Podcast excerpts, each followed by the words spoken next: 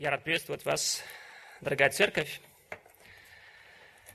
А, вспоминается один пример, который я слышал а, в проповеди. А, один проповедник рассказывал, что это случилось с его другом, это как бы был реальный случай. Сейчас не помню точно, где это было, в Казахстане или в Узбекистане. Вот этот друг этого проповедника, он рассказывает о себе, что вот едет по дороге. Дорога прекрасная, ехать можно хорошо и быстро, солнышко светит, все здорово, классно – и потом вдруг знак. 60. Хм. Вот глупые. Зачем поставили знак? Дорога хорошая, можно же хорошо ехать. Ах. Проехал мимо, следующий знак 30. Вот, вот забыли убрать, наверное. И через какое-то время вдруг, внезапно, полотно обрубает, кончается, большая яма – и этот человек со всего размаха, со всего, со всего хода в эту яму залетает. Конечно же, глушитель у него а, отрывает.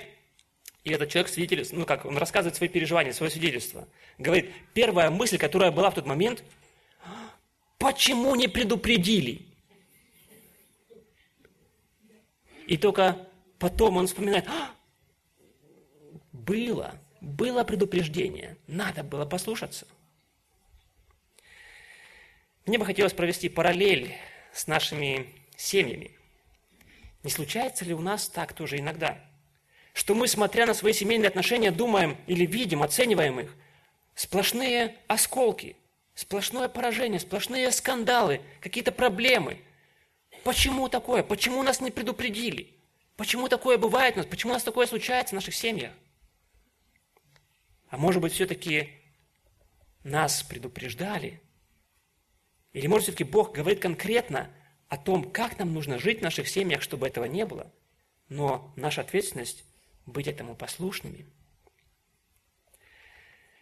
Уже несколько предыдущих проповедей мы говорили о семье, о роли, которую Бог определил для мужа в семье. Наверное, мужья опять радуются, да, что снова следующее будет э, как бы э, следующий заряд. Но я должен вас разочаровать, дорогие мужья, мы сегодня будем говорить о женах. Сегодняшний э, текст, над которым мы будем размышлять, это послание к Ефесянам, 5 глава, с 22 по 24 стих. Послание к Ефесянам, 5 глава, 22 по 24 стих. «Жены, повинуйтесь своим мужьям, как Господу, потому что муж есть глава жены, как и Христос, глава церкви, и он же спаситель тела. Но как церковь повинуется Христу, так и жены своим мужьям во всем». Мне бы хотелось, чтобы в результате сегодняшней проповеди или после сегодняшней проповеди мы еще раз, смотря в Писание, размышляя над тем, что Бог говорит, что Бог определяет для вас, жены, чтобы вы могли еще раз проверить свое понимание, насколько ваше понимание, оно соответствует истине, насколько ваше понимание, оно библейское, чтобы вы могли правильно понять, какое положение Бог определил для вас в семье – и мне бы хотелось, чтобы вы также были способны от сердца принять это положение, которое Бог определил для вас. Мы будем... Э, сегодняшнюю проповедь я назвал как э, «Сердечная покорность, славящая Господа». И мы будем говорить сегодня о Божьем повелении повиноваться. Еще раз будем конкретно разбирать этот текст. Мы будем смотреть на некоторые препятствия, которые могут вставать на пути покорности. Э, мы можем посмотреть или будем смотреть также на то, что может помочь вам быть покорными своим мужьям и несколько практических советов в конце. Хотелось бы еще раз тоже в самом начале э, обратиться и к мужьям. Несмотря на то, что как бы эта тема, она непосредственно касается жен или направлена, обращена к женам, это не значит, что вам можно теперь как бы отвернуться или ну, думать о чем-то другом, о своем. Вы, как пастыря в ваших домах, пастыря ваших жен, вы обязаны, призваны также к тому, чтобы знать, к чему Бог призывает ваших а, супруг, чтобы вам быть способными вести их, чтобы вам быть способными направлять их к тому, что Бог определил для них. Поэтому вам важно быть также а, внимательными. Итак, Жены, повинуйтесь своим мужьям. Вот это слово «повинуйтесь» означается, э, словарь Стронга переводит его как «подчинять» или «покорять».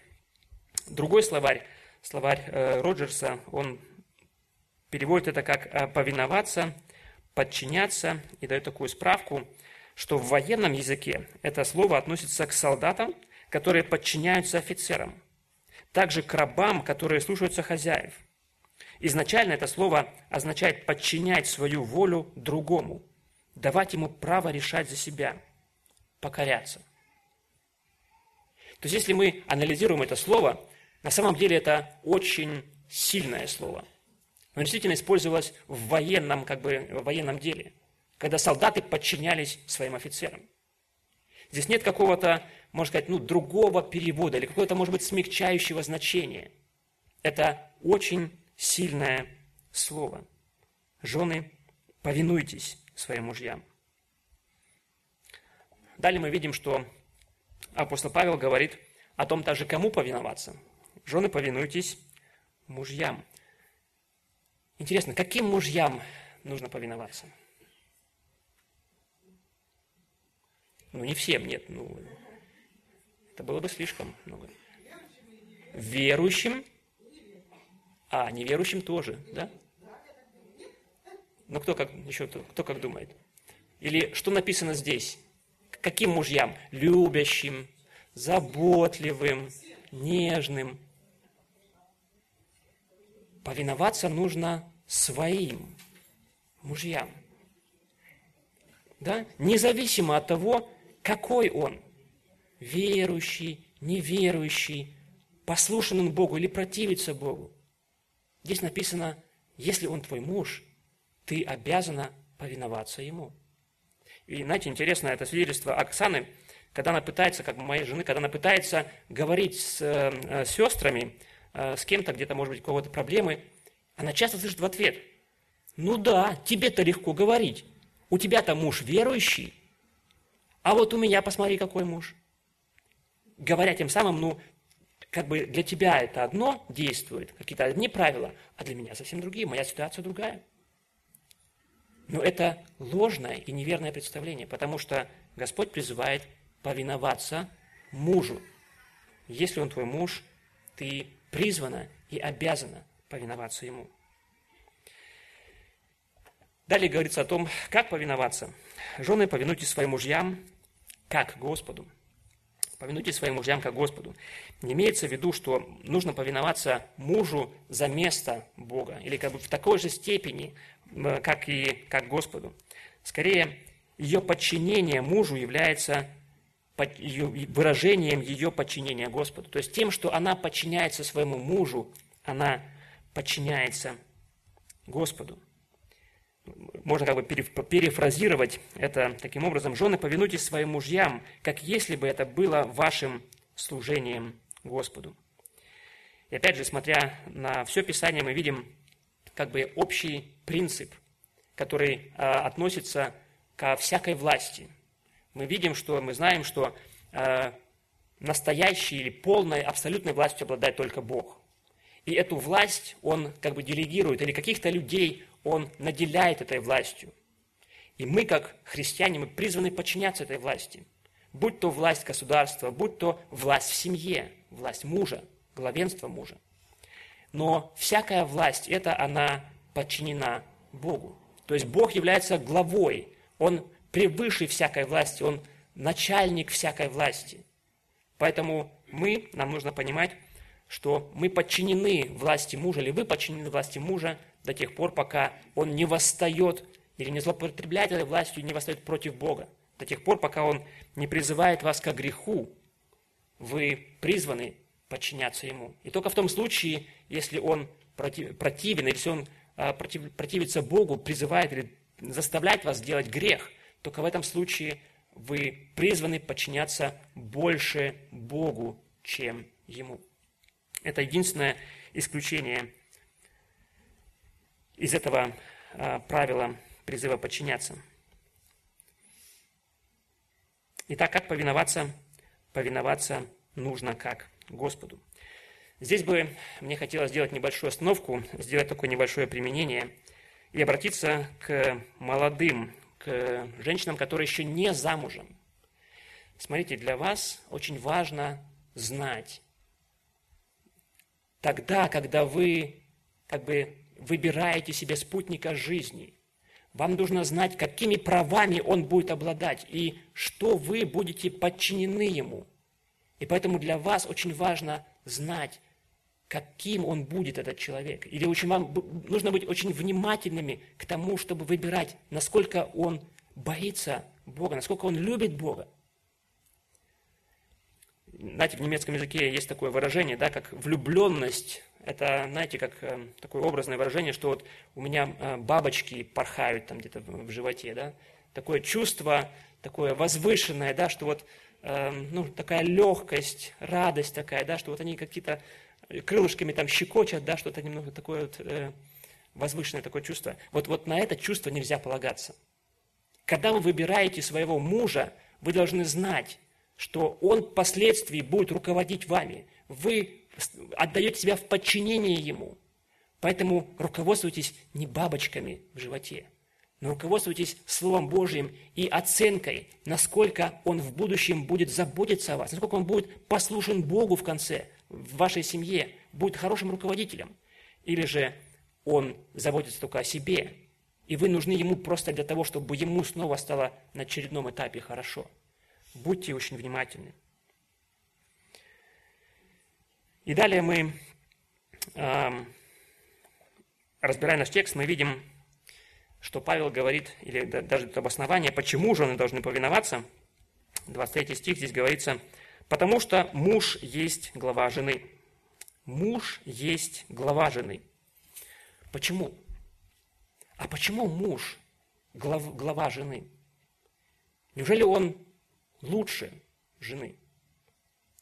Неужели он умнее жены или способнее, или более как бы ценен, и поэтому он является главой жены? Почему? Мы можем сказать, если мы смотрим э, в реальность, мы можем видеть, что очень многие жены превосходят своих мужей по каким-то интеллектуальным параметрам, показателям. Они умнее, они способнее. Они могли бы, если бы мы так посудим, могли бы быть лучшими руководителями. Почему? Почему муж является или должен быть главой жены? Нам важно также понять здесь, что призыв э, к послушанию, он основывается не на качествах мужа, но основан на Божьем установлений. Мы уже говорили об этом, когда мы говорили о позиции, о положении мужа, о положении главенства мужа. Может быть, коротко повторить. Почему-то у нас очень часто ну, связано, да, вопрос власти, он связан с вопросом значимости. Мы приняли или привыкли понимать так, что тот, кто находится в положении власти, он выше, он лучше, он значимее, чем те, над кем он поставлен – и мы думаем, что положение власти возвышает человека, а положение подчинения унижает человека. Но так ли это на самом деле? Мы уже говорили, когда мы говорили о муже, что настоящей значимостью, настоящей властью обладает только Бог, и Он определяет или дает эту власть определенным людям, наделяет или ставит кого-то на положение власти. Но его цель в этом не для того, чтобы возвысить человека – чтобы сделать его более, э, более лучшим, или чтобы обозначить его как что он есть что-то лучшее. Но цель Бога, когда Он поставляет кого-то на власть, это служение. Мы говорили об этом. Как говорит Иисус, кто больше среди вас, да будет всем слугою кто больше среди вас, кто занимает большее, важное, еще большее положение среди вас, тот должен служить вам. Это положение власти обязывает, обязывает к служению. И сам Христос был самым ярким примером этого, являясь Господом всего, являясь самым, занимая самое высокое положение. Он был как служащий, как раб среди своих учеников, когда он служил им, заботился о них. И это тот пример, которому мы призваны следовать. Так в Царстве Божьем положение власти связано со служением, и заботой. И с другой стороны, мы можем сказать, что положение подчинения жены, оно не унижает ее. И нам это очень важно понять, чтобы быть способными принять это Божье повеление. Сейчас в мире мы можем видеть очень много властных и гордых жен, которых мужья как бы ходят по струнке, у которых мужья под каблуком, и они могут чувствовать как бы гордость от того, что они добились этого положения, что они занимают это положение, может гордиться и хвалиться этим. Но в Божьих глазах такое положение жены, оно невысокое. И в послании к Коринфянам, во втором послании к Коринфянам, в 10 главе, 18 стихом, здесь говорится, «Не тот достоин, кто сам себя хвалит, но кого хвалит Господь». Поэтому нам важно стремиться не к тому, чтобы мы сами себя хвалили или нас другие люди хвалили нашими заслугами или в результате наших заслуг, но нам важно, чтобы Господь похвалил нас. Это будет только тогда, когда мы будем послушны Ему. Итак, Божье установление для семьи – это муж, который поставлен во главе, во главе семьи, и жена, его помощница – которая ему повинуется. И опять же, еще раз повторим, что эти, это положение в семье, оно не определено качествами мужа или качествами жены. И оно также не возвышает или не делает мужа более лучшим или более драгоценным, и не унижает жену, не делает ее чем-то менее драгоценным, чем-то чем худшим по сравнению с мужем. В глазах Бога мы равно драгоценны – и вот теперь интересный вопрос. Для кого эта информация о положении жены, ну, что-то вообще абсолютно новое, никогда еще больше никогда не знала об этом? Для кого это очень новое? Один пальчик там был.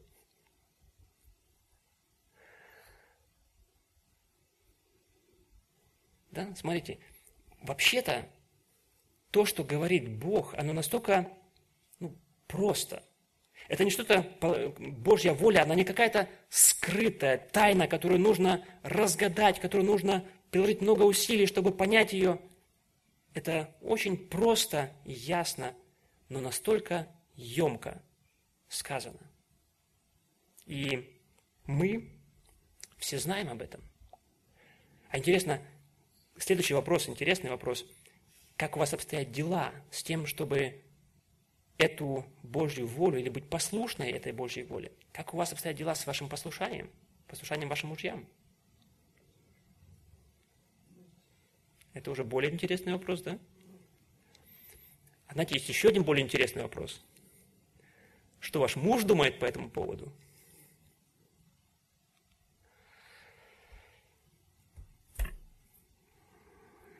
Проблема в том, что Божья воля, она очень ясная, очень понятная и простая, но очень и очень как бы емкая, требующая полного подчинения. И часто, очень, к сожалению, мы не готовы исполнять или быть послушными Божьей воле. Мы находим какие-то отговорки, какие-то веские причины, которые в наших глазах оправдывают наше непослушание, наше своеволие, которые в наших глазах думают, или как бы мы понимаем для себя Божью волю по-другому. Что мешает женам покоряться, исполнять эту Божью волю? Что нужно удалить? Какие твердыни в нашем понимании, в нашем мышлении нужно разрушить, чтобы нам стать способными быть послушными Божьему Слову, быть исполнителями Его воли? Мы будем говорить сейчас о некоторых пунктах, это не исчерпывающий список, но на некоторые моменты мне хотелось бы обратить ваше внимание. Думаю, очень важной причиной является а, влияние этого мира. На определенном этапе развития нашего общества, а, наше общество, оно как бы отвергло главенство и власть Бога. Действительно, как, как э, ну, идея, да, как, как основание существования нашего общества. И за место того, за место на это место, с которого был свержен Бог, был поставлен потом человек. И наше современное общество, оно основано на идеях гуманизма, где человек, его как бы желание, его радости, его счастье является наивысшим, как бы наивысшей ценностью. И эти идеи, они развивались в течение долгого времени, и, как бы я уже говорил, все наше общество, оно пропитано этим.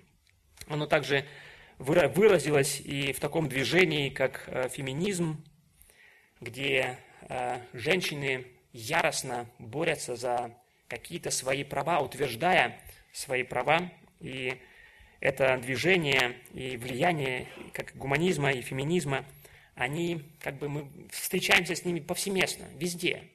Оно присутствует, начиная с нашего законодательства, оно присутствует также в нашем, нашей речи, в нашем языке, в нашем разговоре, оно присутствует у нас на работе, э, в детском садике, в школе, везде, где мы находимся, мы подвержены влиянию этих идей косвенно, где-то, может быть, даже неосознанно, но где-то и непосредственно э, в качестве какой-то пропаганды или убеждения.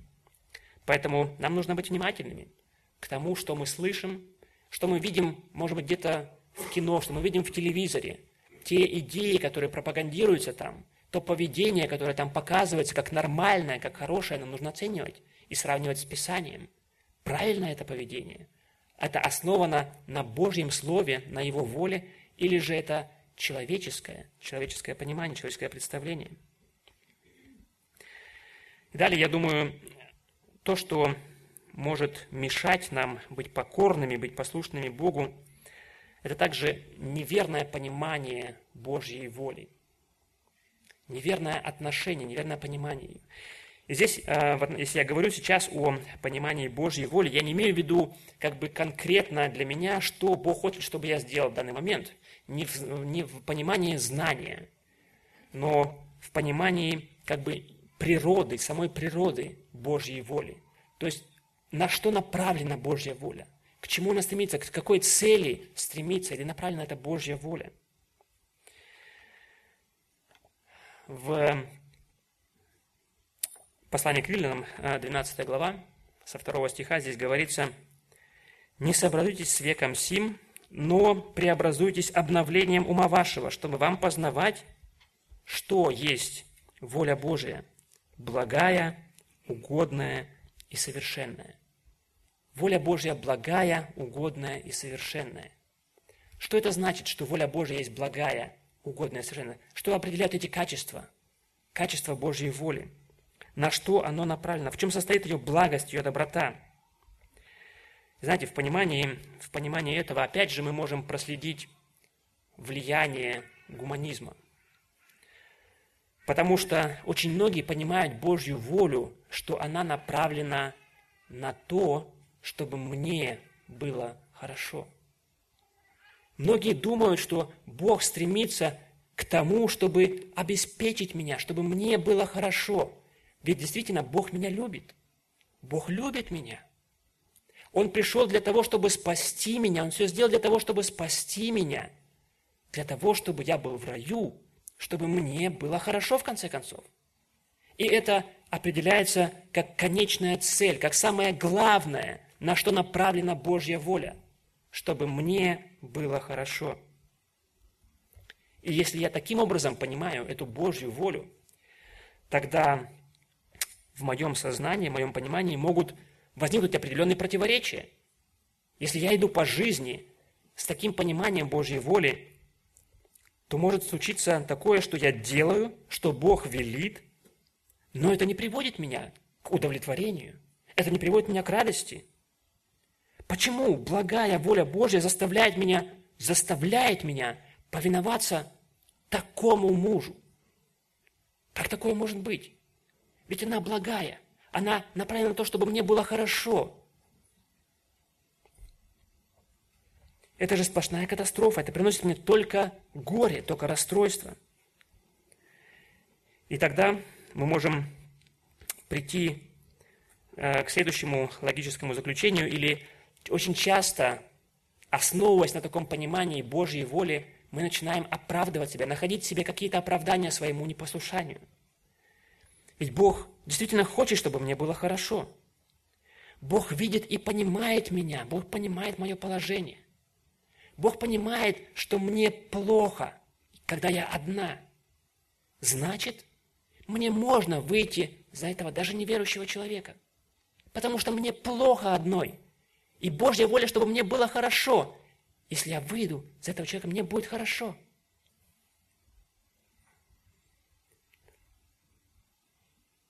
Он видит мое страдание, он понимает меня. Он знает, что в моей конкретной ситуации, я думаю, что в моей конкретной ситуации его воля тогда в другом. То, что я нахожу в Писании, это общая воля Божья, которая для всех как бы действует, но в моем конкретном случае она направлена на другое. Значит, мне можно быть непослушной своему мужу, значит, мне можно даже бросить его, потому что он доставляет мне только проблемы. Он доставляет мне горечь, страдания. Мне плохо с ним. А значит, воля Божья в том, чтобы мне стало хорошо, чтобы я оставила его, чтобы я порвала эти взаимоотношения. Очень часто слышно подобные оправдания своему непослушанию. И интересно, что тогда происходит в такие моменты, когда мы начинаем как бы таким образом рассуждать или таким образом пытаться оправдать себя. Да, смотрите, Божья воля, она определена как совершенная. А мы в нашей ситуации пытаемся как бы адаптировать эту Божью волю и пытаемся ее улучшить, чтобы она стала еще лучше в моей ситуации. И что происходит в этот момент? Как можно улучшить совершенство? Как можно улучшить совершенное? Вы задумывались над этим? Как? Как можно улучшить совершенное? Это, во-первых, это невозможно. Да, потому что по определению совершенство – это то, что закончено, завершено, оно не нуждается, и невозможно его сделать еще больше совершенным, еще лучшим. Но в тот момент, когда вы пытаетесь это сделать, вы лишаете Божью волю этого совершенства. То, что вы добавляете, то, что вы э, привносите, думая, что вы делаете это еще более лучшим, на самом деле вы лишаете эту Божью волю совершенства. знаете, есть такой э, хороший пример, э, иллюстрация в Ветхом Завете. Помните, э, этот пример, он как бы хорошо иллюстрирует о том, что Бог как бы э, смотрит на мелочи также, и для него важны детали, даже детали какие-то. Помните в тот момент, когда э, ковчег во время израильского народа, во время Давида, еще до, до него ковчег был захвачен филистимлянами во время битвы, и он какое-то время был у филистимлян.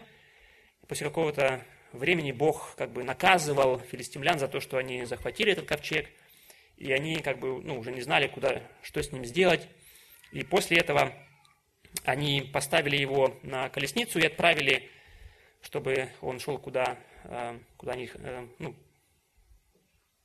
куда они хотят, э, на этой колеснице. И он пришел в Израиль. И после этого Давид э, уже потом принял такое решение, чтобы э, этот ковчег перенести к себе домой. И что он сделал?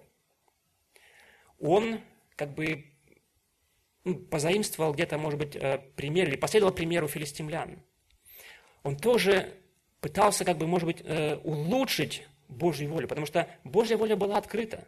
Каким образом нужно было передвигать ковчег. Было, были даны определенные э, указания для этого.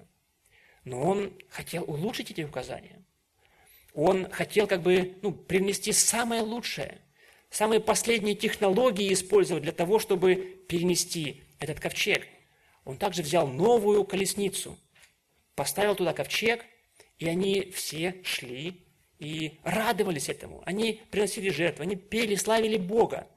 У них было очень хорошее побуждение к этому. Но в какой-то определенный момент колесница наклонилась, накренилась. Этот ковчег, он как бы, ну, была опасность, что он упадет, и человек, который шел рядом, он притронулся к этому. Опять же, с очень хороших побуждений, для того, чтобы он не упал. И в тот момент он был поражен Богом. Потому что Бог сказал, нельзя прикасаться к ковчегу. И Бог сказал, каким образом нужно этот ковчег переносить. Да, смотрите, вот это желание улучшить более волю Божью, оно привело к трагедии. И Давид, в конце концов, был виноват в том, что этот человек погиб или был поражен Богом. Через какое-то время э, Давид второй раз пытается перенести этот ковчег, и он уже послушен Богу. Там уже есть левиты, которые на шестах несут этот ковчег так, как Бог сказал, это нужно делать. Поэтому Божье Слово или Божье определение, они важны. И когда мы начинаем или пытаемся ее, эту Божью волю улучшить, мы лишаем ее совершенства. Какое же нам нужно иметь а, понимание Божьей воли, на что она направлена?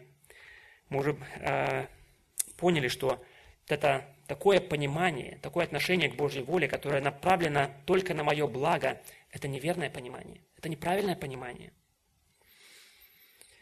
Божья воля, Его внимание направлены не на нас, не на наше счастье, не на наше удовольствие, но направлены на то, чтобы прославить Его. Они направлены на то, чтобы Он был прославлен. Смотрите, одно из мест, э, Ефесянам 1 глава, 3, с 3 по 6 стих. Здесь говорится о, том, о всем том многом, что Бог сделал для нашего спасения. И в конце концов говорится о том, о причине, для чего это Бог сделал. Благословен Бог и Отец Господа нашего Иисуса Христа, благословивший нас во Христе всяким духовным благословением в небесах, так как Он избрал нас в Нем прежде создания мира, чтобы мы были святы и непорочны перед Ним в любви, предопределив усыновить нас себе через Иисуса Христа по благоволению воли Своей, в похвалу славы благодати Своей, которую Он облагодатствовал нас возлюбленным. Итак, для чего? Для чего мы спасены? Чтобы нам было хорошо, чтобы мы были счастливы, чтобы мы были радостны. Все это как бы присутствует в спасении, но это не главное. Для Бога было главное. Шестой стих здесь говорится, все это Он сделал, Он избрал, чтобы мы были святы, непорочны. Он предопределил нас, Он по благоволению своей воли все это сделал для того, чтобы это послужило похвалой Его славы. Все это было сделано в похвалу славы благодати Его. Наше спасение служит в первую очередь Его славе. Если мы также смотрим э, Писание, то нам нужно увидеть также и понять для себя, что Божья воля может для нас означать также даже и страдания, даже и боль может означать в нашей жизни, что это происходит по воле Божьей – Смотрите, 1 Петра, 4 глава, 19 стих, здесь говорится, «Итак, страждущие по воле Божией да предадут Ему, как верному Создателю, души свои, делая добро». Современный перевод это э, место передает так. «Так пусть те, кто страдает по Божьей воле, полностью доверятся Творцу. Он всегда верен и усматривает все промыслы на добрые и устремляет все помыслы на добрые дела. Страдает по воле, по Божьей воле. Смотрите, такое понимание, на основании этих мест мы можем заключить для себя, что такое понимание Божьей воли, что это только моя радость и мое счастье, это неверно. По Божьей воле даже страдания, даже боль может, могут прийти в нашу жизнь. И наши страдания, они не противоречат, в принципе, Божьей воле, но приносят нам даже благо. И если мы смотрим на Христа в Гефсиманском саду, это также пример, пример и послушания, и пример, который показывает как бы качество Божьей воли. Как Христос молился там – не моя, но твоя, не моя воля, но твоя да будет. И смотрите, в тот момент, на что была направлена воля Отца Небесного? В чем заключалась эта благая, угодная, совершенная воля Отца Небесного в отношении Христа? Эта воля заключалась в том, что Христу нужно было через какое-то время быть преданным, что ему нужно было перенести жесткие или жестокие, ужасные физические мучения, страдания, распятие, крест. Ему нужно было перенести также и тяжесть всей вины, всего греха, всего человечества, которые были возложены Отцом Небесным на него. И все это была угодная, благая и совершенная воля Отца Небесного для Христа. Не то, чтобы ему было хорошо, но через это прославился и Господь, и Господь Отец, и сам Иисус Христос. То есть в результате этого, в результате послушания Христа, это принесло благо многим, и Христос теперь увенчан славою за претерпение страданий. Мы видим это в послании к евреям, в 2 главе, 9 стихом, здесь говорится, «Но видим, что за претерпение смерти увенчан славою и честью Иисус, который во многом, который немного был унижен перед ангелами, дабы ему по благодати вкусить смерть за всех. Увенчан славою и честью Иисус. Эта воля Божья принесла честь и славу. Ему принесла честь и славу самому Иисусу. Опять же, если мы говорим теперь о страдании, о боли, которая возможна в нашей жизни – также по воле Божьей, что это не противоречие, и что воля Божья не заключается в нашей радости, только в нашем радости, в нашей радости и страдании, нам да, нужно тоже сделать замечание, что, конечно же, воля Божья не только теперь, чтобы мы страдали, не только в том, чтобы мы терпели какие-то решения, чтобы нам было плохо. Мы переживаем очень много благословений в этой жизни, очень много радости, наслаждения, также в наших семейных взаимоотношениях. Но это не главное, нам важно понять это – это, скорее всего, просто побочный продукт нашего послушания Богу. Но это не самое главное. Если муж и жена, они стараются исполнять свою часть, э, свою часть Божьего плана в семье, это принесет и мир, и радость, семейные взаимоотношения, гармонию. Но это как бы не самое главное. Самое главное, чтобы через это был прославлен наш Господь. И с одной стороны, и с другой стороны, мы также должны сказать, что если одна из сторон, или муж, или жена, они не готовы или противятся этой Божьей воле, не исполняют ее, это не освобождает нас, с другой стороны, от того, чтобы мы были послушны Богу, чтобы мы исполняли свою часть, которую Бог нам определил. Что же может э, помочь нам помочь вам, как женам, быть покорными, чтобы быть исполнителями этой Божьей воли, которая открыта в Писании ясно. Я думаю, мы понимаем, что повиноваться кому угодно, и в частности в семье повиноваться Богу, вы сможете только тогда, когда вы подчините себя, когда вы покоритесь Господу, когда вы подчинитесь Богу. В контексте наших стихов, которые мы изучали сегодня, здесь говорится, в предыдущем э, стихе говорится о страхе Божьем, о повиновении, которое должно быть, находиться ли в страхе Божьем. То есть страх Божий должен быть основанием этого повиновения. Для того, чтобы быть, для того, чтобы быть покорными, чтобы, быть, чтобы повиноваться своему мужу, вам нужно очень много упования, доверия именно Господу.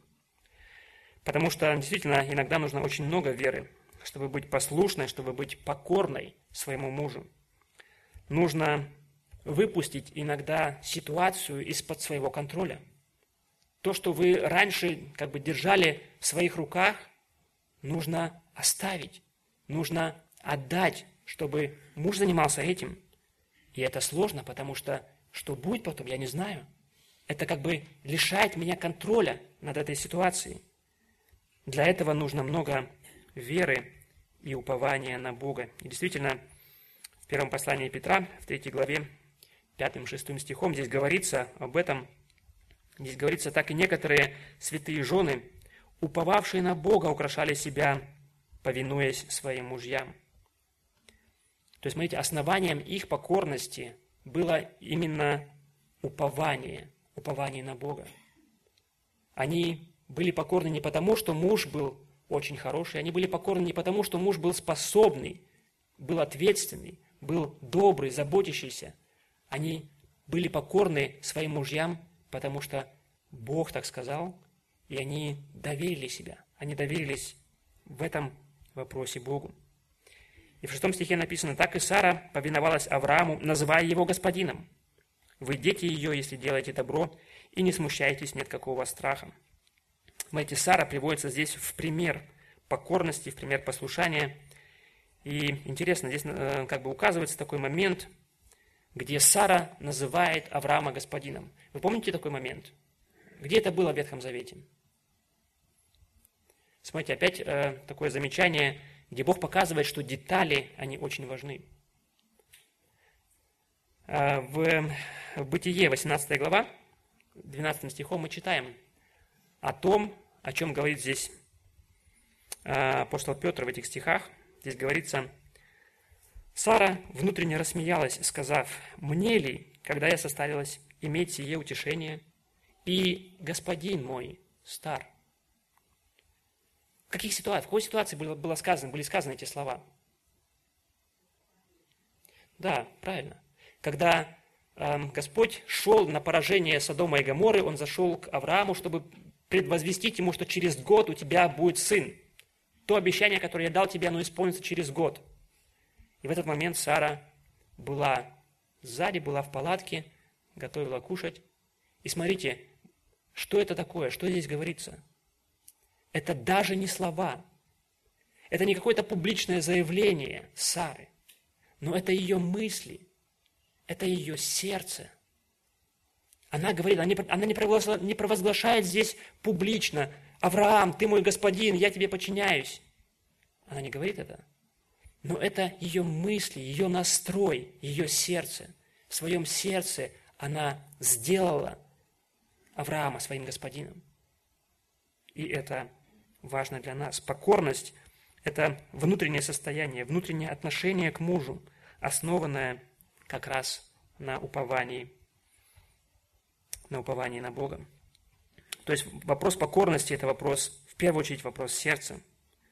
Мы можем как бы каким-то образом пытаться заставлять себя сделать что-то, что муж нам сказал, переживая внутренний протест, внутреннюю непокорность, внутреннее противление. Но не к этому призывает нас Господь, показывая здесь, что покорность, о чем Он говорит, это сердечная покорность. В первую очередь, покорность, которая уже происходит в сердце. Что нам нужно, чтобы наши отношения, чтобы наше понимание положение нашей, ваше, вашего положения как жены, чтобы оно изменилось. В том же послании к Ефесянам, в 4 главе, предварительные стихи, с 21 по 24 стих здесь говорится, «Потому что вы слышали о нем и в нем научились, так как истина в Иисусе, отложить прежний образ жизни ветхого человека и сливающего в обольстительных похотях, а обновиться духом ума вашего и облечься в нового человека, созданного по Богу, в праведности и святости истины. Мы сегодня могли слышать и, смотря в Писание, могли видеть, что Бог ожидает от вас, как от жен. Что Он показывает, каким образом Он видит ваше положение, ваше положение в семье, ваше положение подчинения и покорности. Вы можете проверить это со своим пониманием, со своим э, представлением Божьей воли, со своим представлением, пониманием – того, что Бог ожидает от вас, как от жен. И то, где есть какое-то несоответствие, там, где вы находите для себя еще какие-то оправдания, вам нужно оставить. Может быть, то, что, то старое, которое, к которому вы привыкли уже давно, которому, может быть, вы видели пример в своих семьях, у своих родителей, или где-то вы видите пример это в своем окружении, или вы просто привыкли так делать. Вам нужно проверить, насколько ваше понимание, ваше э, представление, оно соответствует Божьему представлению. И вам нужно отложить прежнее мышление, старое понимание этого понимания власти, понимания подчинения. И еще раз как бы подумайте и вспомните, что в первую очередь ваше повиновение вашему супругу, вашему мужу – это ваше повиновение Господу. Или в этом выражается ваше повиновение Господу. Это выражение также вашей любви к Господу. И вы можете без боязни подчиниться Его главенству, поскольку Его воля действительно благая, угодная и совершенная. Также, если мы говорим о том, э, что может э, помочь вам, как супругам, исполнять Божью волю, повиноваться. Знаете, очень многие думают, что да, то, что происходит у меня дома, это мое дело. Очень многие думают, что то, что я делаю у себя дома, как бы мой дом, моя, моя крепость, это моя сфера, которая никого не касается. Но это не так. То, что происходит у нас дома, имеет очень большое влияние также и на окружающих нас людей. В том же э, первом послании Петра, в третьей главе, первым-вторым стихом здесь говорится, «Также и вы, жены, повинуйтесь своим мужьям, чтобы те из них, которые не покоряются слову, житием жен своих без слова приобретаемы были, когда увидят ваше чистое, богобоязненное житие». То есть, если вы находитесь в ситуации, где ваш муж противник, где ваш муж не покоряется Богу, где который, муж, который не верит Евангелию, ваша жизнь, она может повлиять на него – повлиять на то, чтобы он прислушался к Евангелию.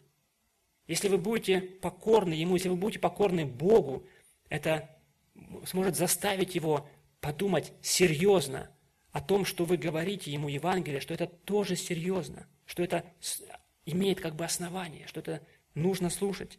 Это может убедить его в истинности Евангелия. С другой стороны, ваша непокорность, она бросает тень на Бога, на Его Слово. Послание к Титу, 2 главе, 4-5 э, стих, здесь говорится, обращение идет к, к пожилым сестрам, чтобы вразумляли молодых, любить мужей, любить детей, быть целомудренными, чистыми, попечительными о, добрыми, о доме, добрыми, покорными своим мужьям, да не порицается Слово Божье. То есть, если в вашем поведении или в вашем отношении к мужу есть непокорность, это влияет, это бросает тень, это порицание идет на Божье Слово. Потому что вы, как христианки, заявляете о себе, что вы подчинены Господу, что вы стремитесь быть послушными Ему. Может быть, в заключение несколько практических а, моментов, советов – Каким образом или в чем может выражаться это ваше повиновение мужу? Вам не нужно ставить под вопрос его решение. Вам не нужно бросать вызов его авторитету в вашей семье. Вам не нужно злиться, когда получилось не так, как вы хотели, когда вы не добились того, что вы хотели. Вам нужно поддерживать его решение. Даже тогда, когда вы не согласны с этим, абсолютно. Если муж принимает решение, ваше, ваше послушание, повиновение заключается в том, чтобы следовать этому решению и как бы поддерживать его, стремиться исполнить его. Не упрекать, если даже он оказался неправ, и, может быть, даже вы были правее, ваши, ваши советы были правее. Повиновение в том, чтобы не упрекать его, но давать, может быть, в дальнейшем какие-то более мудрые э, советы, чтобы он мог принимать лучшие решения. Не обсуждать его решения с другими. Не жалуйтесь другим, вашей маме, может быть, каким-то подружкам своим о том, или не рассказывайте о том, какие решения, может быть, он принимал. Хорошие или, может быть, не очень хорошие. Повиновение, как мы уже говорили, оно связано с почтением. Помните, да, о там внутренней внутреннем повиновении, внутренней покорности, которая была присутствовала, присутствовала у Сары. В чем может выражаться это повиновение? Заботьтесь о том, чтобы у вашего мужа была хорошая репутация у окружающих. Если вашему мужу приходится краснеть, когда вы в его присутствии, присутствии начинаете обсуждать какие-то детали его поведения или, может быть, вашего, вашей жизни со своими подружками, если ему приходится краснеть при этом, это не покорность, это не выражение почтения, это не почтение к вашему супругу, к вашему мужу.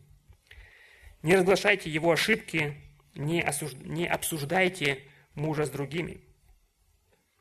Если вся церковь знает, допустим, да, что мой муж не может себе даже яичницу приготовить, да, или не может себе носки купить, или еще что-то такое, да, это выражение того, что я не почитаю своего мужа, я не покорна ему. Конечно же, если мы говорим о семейной жизни, то это один из таких наиболее сложных вопросов, вопросов практики. Если мы говорим о теории, теория очень коротко и очень простая, но она очень емкая. И на практике возникает очень много вопросов. И мы в дальнейшем мы еще будем говорить о каких-то а, более конкретных случаях. Но существуют такие а, ситуации, особые случаи, когда мужья как бы оставляют вакуум власти, когда они сами непокорны Богу, когда они не делают то, что от них как бы а, Бог определяет, что Он говорит мужьям делать, где они не занимают это положение главы, где они как бы оставляют это на свою или сваливают, пытаются свалить это на свою жену, и это очень опасная ситуация, потому что, с одной стороны, это греховное поведение мужа, оно как бы ну, нравится ему, потому что он как бы складывает в себя эту всякую ответственность, лежит на диване, может быть, э, смотрит телевизор, и это достаточно для него. И он не пытается как бы заниматься какими-то вопросами, вопросами семьи, вопросами руководства, вопросами главенства.